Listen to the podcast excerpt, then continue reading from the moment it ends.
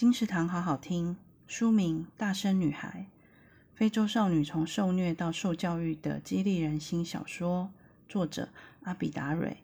描写奈及利亚农村十四岁少女渴望接受教育、摆脱奴役命运，以及找到自己响亮的声音，为自己和他人说话的故事。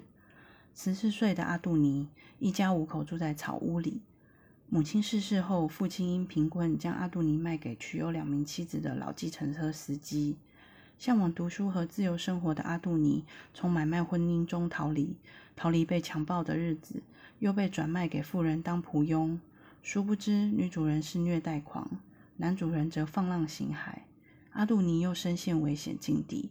从中见识到西非奈及利亚的面目，在石油和 GDP 超频超前排名。老百姓一天只有一美元过活，各种贫穷与贫困下的狰狞人性思考层面一一浮现。